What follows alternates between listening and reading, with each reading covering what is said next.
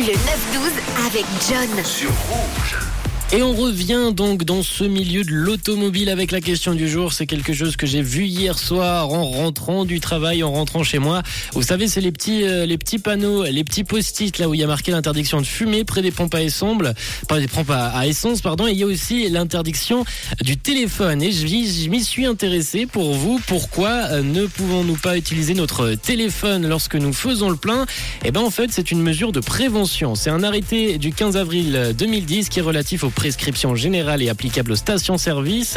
Et elle précise même que le téléphone doit être éteint. Mais pour quelle raison? Eh ben en fait, c'est une mesure de prévention visant à éviter tout risque d'incendie ou d'explosion, même si cela reste très rare. Tout appareil électronique est susceptible de produire des étincelles et donc de provoquer au contact des vapeurs d'essence un, un incendie. Mais, mais, mais, ce cas de figure, j'ai fait des recherches, ce cas de figure n'a apparemment jamais eu lieu. En fait, tout ça viendrait de base d'un canular. Vous avez tous sûrement déjà reçu des faux mails ou des messages que l'on doit partager à 10 de nos contacts. Ben, c'est pas tout à fait ça, mais ça y ressemble un peu. En 2014, les experts de l'émission américaine de Mythbuster, une émission spécialisée dans l'explication des mythes en tout genre, ont justement fait des recherches sur ce mythe. Ils s'y sont attardés et ce mythe serait de base à la genèse de cette loi. Leur enquête a également permis de mettre en lumière la genèse justement de ce mythe dans le grand public.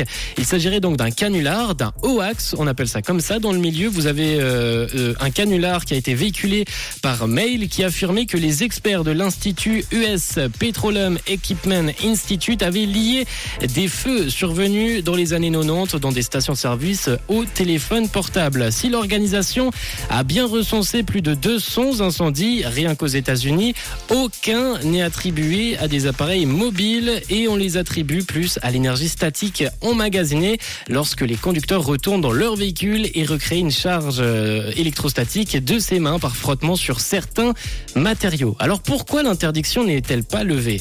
Eh ben si le risque d'incendie est écarté, euh, pourquoi l'interdiction n'est pas levée? C'est la question que l'on se pose et pour l'association professionnelle britannique euh, de UK Petroleum Industry Association, ils expliquent deux raisons pour dissuader l'utilisation des téléphones mobiles dans les stations-service. Premier 1, le téléphone portable est source de distraction dans un environnement dangereux caractérisé par des véhicules en déplacement, c'est pas faux. Et petit 2, les appareils mobiles ne sont pas conçus et certifiés pour une utilisation dans une atmosphère explosive. Les deux raisons avancées relèvent visiblement d'une volonté de l'industrie pétrolière de limiter les risques juridiques en cas euh, d'incident. Et vous, quelles sont les lois les plus méconnues, les plus insolites que vous connaissez? Partagez-moi ce savoir, hein. on le partage ensemble jusqu'à 12h, 079 548 3000. La suite en musique, c'est Léonie avec le titre Remedy sur Rouge. Belle écoute. Une couleur.